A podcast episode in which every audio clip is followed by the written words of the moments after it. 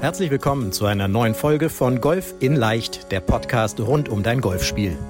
Egal ob Trainer, Freunde oder YouTube-Kanäle, Während es unendlich viele Tipps für das eigene Golfspiel gibt, so ist es umso schwerer, genau die richtigen Ansätze und Übungen systematisiert ins Training einzubauen, um das eigene Spiel wirklich nachhaltig zu verbessern. Fabian Bünker, ehemaliger DGV-Nationalspieler und PGA Golf Professional, zeigt Golfern, wie sie durch ein gut strukturiertes und zielgerichtetes Training nicht nur ihr Handicap verbessern, sondern vor allem konstant gutes Golf spielen. Herzlich willkommen zu einer neuen Podcast-Folge deines Lieblingspodcasts Golf in Leicht, der Podcast rund um dein Golfspiel. Hier ist Fabian. Ich hoffe, es geht dir gut. Ich hoffe, da wo du uns hörst oder siehst, bist du einigermaßen im Trockenen oder in der Nähe von einem Golfplatz ohne Wintergrüns. Denn heute geht es darum, Wintergrüns, Fluch oder Segen für dein Spiel. Es ist ja irgendwie jetzt ja, Dezember, kurz vor Weihnachten. Und äh, das Gute ist, ja, kurz vor Weihnachten, nämlich am Geburtstag meiner Mutter, am 20. oder am 21., ich weiß gar nicht, an welchem Tag, äh, geht auf jeden Fall die tickt die Zeit wieder für uns Golfer, nämlich es wird wieder länger hell. Also es ist nicht mehr lange, Leute. Aber etwas, was wir sicherlich noch etwas länger mit uns herumschleppen dürfen, in Anführungsstrichen wir Golfer, sind Wintergrüns. Ich weiß, jetzt kommen ganz viele, wir haben die Wintergrüns. Ich weiß, es gibt immer mehr Golfplätze, die ähm, von der Pflege her und auch vom Aufbau her die Möglichkeit haben, dass sie nicht auf Wintergrüns spielen müssen. Das ist natürlich genial, ja, wenn man auf einigermaßen vernünftigen Grüns das ganze Jahr über spielen kann. Aber viele Golfplätze haben das Problem, dass sie Wintergrüns anbieten müssen, einfach um ihre Grüns zu schonen. Es geht ja nicht darum, uns Golfer zu ärgern, sondern den Golfplatz zu schonen, damit dann im Sommer die Grüns entsprechend gut sind. Das ist ja der Punkt. So. Aber was kann man jetzt tun, wenn Wintergrüns da sind? Also geht man jetzt einfach nur spielen oder puttet man da oder chippt man da? Das sind immer so Fragen, die mir immer wieder gestellt werden, die wir immer wieder per E-Mail kriegen. Also darum, wenn du auch eine Frage zu deinem Golfspiel hast, schick uns gerne eine E-Mail, ja? Hallo at fabianbünker.de Entweder kriegst du natürlich sofort eine Antwort, das sowieso, aber das hilft uns natürlich auch zu verstehen, hey, welche Podcast-Folgen brauchen wir vielleicht noch? Ja? Also darum schick uns da einfach mal eine E-Mail und du kriegst natürlich deine Antwort zu deinem Spiel. Also, aber was kann man jetzt tun, wenn Wintergrüns da sind? So, wie kann das Training aussehen? Was kann man, was kann man auf dem Platz machen? Wie sollte man spielen? Und so weiter und so weiter. Und lass mich mal mit dem Punkt anfangen, was man auf gar keinen Fall tun sollte. Also du solltest auf gar keinen Fall aus meiner Sicht auf Wintergrüns patten. Denn auch wenn sie gemäht sind, es sei denn, sie sind wirklich explizit mit einem grünen Aufbau auch aufgebaut worden und es wird gemäht, aber es wird eigentlich nicht gemäht im Winter. Darum lass das Patten sein, der Ball verspringt, dann gibt es noch diese großen Löcher manchmal, ja, diese, diese, diese Eimer, die dann da als, als Löcher sind, dass da vielleicht auch eine Fahne nicht rausgenommen werden muss und so weiter. Also Lass es sein, zu patten auf die Wiedergrüns. Es bringt dir wirklich, es bringt gar nichts. Genauso mit Chippen, weil der Ball, der verspringt, der rollt nicht richtig. Du baust eher dein Selbstvertrauen ab in dem Bereich, als dass du es aufbaust, weil du einfach kein vernünftiges Feedback bekommst und naja, nicht umsonst gibt es ja auch diese Ein-Putter-Schlaglängenregel, dass wenn der Ball innerhalb von einer Putterlänge am, am Loch liegt, wird er geschenkt, weil was soll dies verspringen? Das macht einfach keinen Sinn. Ja, wenn du nicht auf wirklich richtig gepflegten und richtig angelegten Grüns im kurzen Spiel, zumindest beim Chippen und beim Putten, spielen kannst. Weil einfach dein Selbstvertrauen, aus meiner Sicht, dein Selbstvertrauen da ja, angegriffen wird. Und was bringt es dir? Also du baust kein Gefühl auf, du verbesserst deine Technik nicht, da passiert gar nichts. Also dann lieber zu Hause auf einer Puttmatte Putten trainieren. Ja, wer bei mir im Coaching ist, weiß, wie er es machen kann. Ansonsten hast du vielleicht eine Puttmatte, empfehle ich dir auch. Ich habe letztens ja noch eine Folge zum Thema Launch Monitor gemacht. Das wäre sicherlich auch irgendwann nochmal eine Folge für eine weitere Podcast-Folge, welche anderen Tools man gebrauchen kann. So, aber darum soll es ja in dieser Folge gehen und die wird auch etwas kürzer als die letzten Folgen, das kann ich jetzt schon versprechen. Aber was, wie kann man denn jetzt Wintergrüns trotzdem für sich nutzen? Weil ich empfinde sie jetzt gar nicht als Fluch, sondern in gewissen Bereichen auch eher als Segen. Weil ich habe jetzt die Möglichkeit auf einmal, ohne dass ich irgendeinen großen Score-Druck habe, weil ich patte nicht, ich chippe nicht, ich hebe den Ball auf und gehe weiter, dass ich mich sehr intensiv mit meinem langen Spiel beziehungsweise mit meinen Schlägen ins Grün und damit meine ich jetzt eben auch Pitches ins Grün beschäftigen kann. Das ist doch ein Riesenvorteil. Ich habe keinen Turnierdruck, ich habe keinen Scoring-Druck. Klar, ich habe vielleicht nicht immer ein ganz perfektes ich nenne es jetzt mal Umfeld, also Bodenverhältnisse, Wetterverhältnisse. Aber trotzdem habe ich die Chance, wirklich zu gucken, wie kann ich denn diese Bereiche, lange Spiele, Schläge ins Grün, für mich trainieren und damit auch verbessern. Das allererste, was ich dir dazu allerdings mal empfehle, ist, dass du natürlich gewisse, eine gewisse Anzahl an Rundenanalysen gespielt hast, erstellt hast von deinem Spiel. Ja, ich nutze ja die Vorrundenanalyse, wo du also wirklich genau weißt, naja, was sind denn jetzt meine Stärken und Schwächen im langen Spiel? Welche, welche Schlaglängen kann ich gut? Welche Schlaglängen kann ich nicht so gut? Ja, und meine Erfahrung ist die, dass vor allem aus diesem Bereich 80 bis 120 Meter ein sehr, sehr großer Prozentteil aller Schläge auf dem Golfplatz gemacht wird. Ja, nicht umsonst rede ich auch mal von den drei Scoring-Schlägern. Aber, und das ist das Spannende, dass, wenn man mal die Strokes Gained Werte sich anguckt, Strokes Gained heißt ja einfach nur, wie effektiv bin ich im Vergleich zu einer bestimmten Handicap-Klasse, dann ist das zum großen Teil aus diesen Bereichen unterirdisch, 80 bis 120 Meter. Und das wundert mich so, weil für die meisten, die jetzt zuhören, sind ja 80 bis 120 Meter. Ich sag mal, vor allem für die Männer natürlich, aber auch für die vielleicht etwas besser spielenden Frauen, irgendwie ein Pitching Match Eisen 9, Eisen 8. Klar, wenn ich jetzt einen Hybrid aus 120 Metern schlage, dann bin ich natürlich nicht so erfolgreich, das ist mir klar. Ja? Aber das ist so merkwürdigerweise ein Distanzbereich, wo ich sage, boah, da könnte jeder extrem Schläge gewinnen und seinen Score extrem verbessern. Und das ist doch jetzt eine super Möglichkeit, ohne einen gewissen Score-Druck diese Schläge zu verbessern. Ja? Aber dann natürlich auch wieder zu tracken mit, mit einer Rundanalyse und zu gucken, ob ich mich da wirklich verbessere. Ja? Das ist das Thema, was wir beim Launch Monitor hatten. Also, es gibt im Grunde darum aus meiner Sicht vier Bereiche, die du jetzt super gut auf dem Platz trainieren kannst. Nämlich, was ich gerade sagte, das Thema Course Management. Ja, dass du natürlich zum einen mal weißt, wie weit schlage ich jetzt den Ball. Ich weiß, der fliegt jetzt ein bisschen kürzer, der Ball im Winter. Trotzdem ist es ja nicht ganz unwichtig, mal zu verstehen, was ist denn bei diesen Witterungsbedingungen, wie weit fliegt da mein Ball Carry. Dann tatsächlich, dass du gezielt diesen Bereich 80 bis 120 Meter trainierst. Ja? Grundsätzlich, auch das nochmal als Feedback, ähm, ähm, beobachte ich, dass Bälle aus diesen Entfernungen eher mal zu kurz geschlagen werden. Das heißt, du musst irgendwas tun, dass du den Ball von der Idee her vielleicht mal hinter die Fahne schlägst, einfach mal als Gedankengang gezielt hinter die Fahne zu schlagen, um näher an die Fahne zu spielen. Ja, also das ist meine Entfernung äh, oder meine, meine Erfahrung. 80 bis 120 Meter ist nicht so gut und ein Großteil der Schläge wird zu kurz geschlagen. So, und dass du eben genau jetzt guckst, dass du diese Bereiche gezielt trainierst. Entweder indem du deinen Abschlag schon in diesen Schlaglängenbereich zum Wintergrün dann positionierst, und am Ende ist es jetzt auch egal, ob es ein Wintergrün ist oder nicht. Du kannst trotzdem diese Schlaglängenbereiche trainieren im Winter, weil du hast ja keinen Scoredruck oder auch keinen Turnierdruck. Also es ist die ideale Zeit, um Qualitäten in deinem Spiel weiterzuentwickeln und überhaupt zu entwickeln.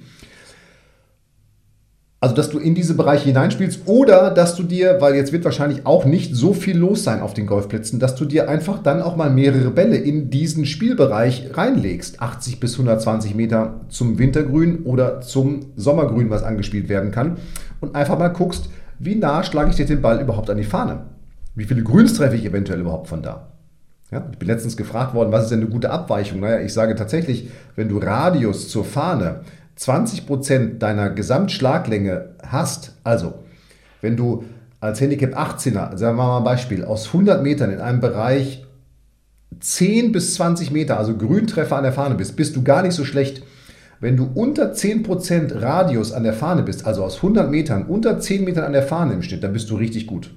Also einfach nur mal als, als Gedankengang nochmal, wo es, wo es hingehen kann. Ja? Also, das Thema Course Management, Distanzbereiche, vor allem diese 80 bis 120 Meter, kannst du super üben, weil einfach nicht so viel los ist auf dem Platz.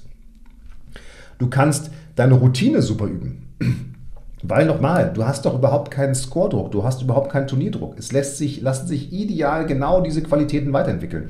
Also, wenn du noch keine gute Pre- und Post-Shot-Routine hast, in einem Boxensystem, ich nutze ein Boxensystem, also Brainbox, Shotbox und dann die Post-Shot-Routine, die Postbox sozusagen, dass du wirklich übst auf der Driving Range und dann auf dem, auf dem Platz auch, diese Routine immer wieder zu durchlaufen und sie damit zu festigen. Das heißt, wenn dann die Turniersaison losgeht, hast du schon eine Routine.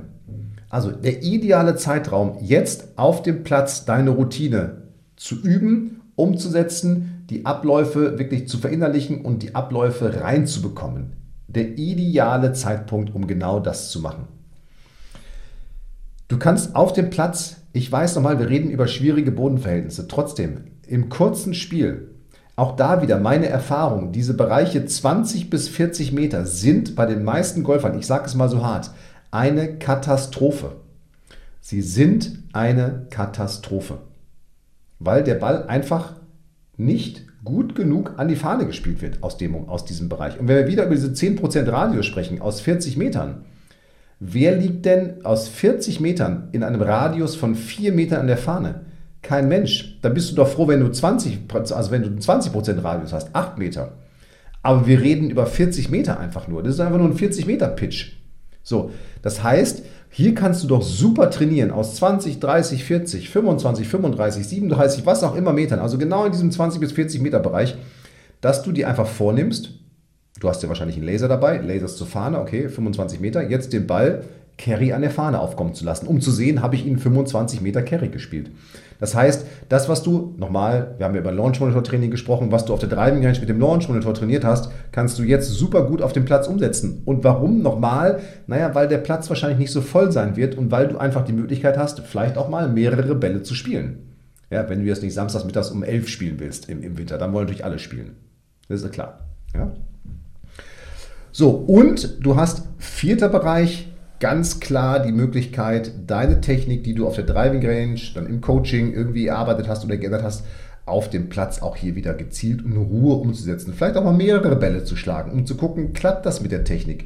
Wer einen Launch Monitor hat, können sich sogar einen Launch Monitor auf, den, auf dem Platz jetzt aufstellen, weil einfach nicht so viel los ist. Aber du kannst eben auch da wirklich gucken, einfach weil wie gesagt, der Druck ist doch viel geringer. Du hast überhaupt keinen Score-Druck, überhaupt keinen, du hast, du hast überhaupt keinen, keinen Turnierdruck, keinen, keinen, keinen Ergebnisdruck du kannst dir einen Entwicklungsdruck jetzt auferlegen. Und das, da kannst du eben wirklich super gut gucken, okay, die Technik, die ich trainiert habe, klappt die auf dem Platz. So, das sind mal so vier Bereiche, die ich jetzt sehe in meiner Vorbereitung für diesen Podcast, die ich sehe, die du super gut und ganz simpel in Zeiten von Wintergrüns umsetzen kannst. Du lässt das Patten sein, du lässt das Chippen sein, du konzentrierst dich einfach auf die Schläge ins Grün, auf die Distanzkontrolle, auf die Längenkontrolle bei den Schlägen ins Grün, auf die Distanz- und Längenkontrolle im kurzen Spiel und du guckst eben, ob du Dinge wie deine Pre-Shot-Routine, die du, ich sage jetzt mal, in den meisten Fällen nochmal überarbeiten solltest, weil zum Beispiel viel zu viel Probeschwünge am Ball gemacht werden. Das sollte vorher passieren. Ja, dass du solche Dinge jetzt in dein Spiel implementierst, jetzt festigst, jetzt verinnerlichst.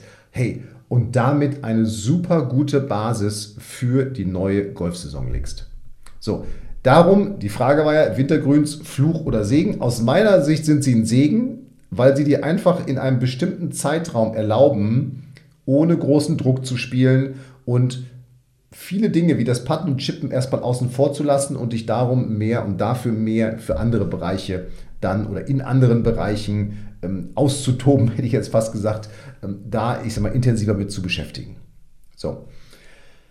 Und das machst du, wenn du jetzt trotzdem, und das empfehle ich dir trotzdem auch, oder nicht trotzdem, trotzdem, sondern das empfehle ich dir, dass du natürlich trotzdem diese Runden, zum vierten Mal, zum dritten Mal, dass du diese Runden trackst. Nochmal, ich nutze in meinem Coaching und ich selber, ich nutze die Vor-App, die Vor-Rundenanalyse, weil was das Coole daran ist, dass du, wenn du auf Wintergrüns spielst, kannst du trotzdem sehen, wie erfolgreich bin ich bei den Schlägen ins Grün, zur Fahne.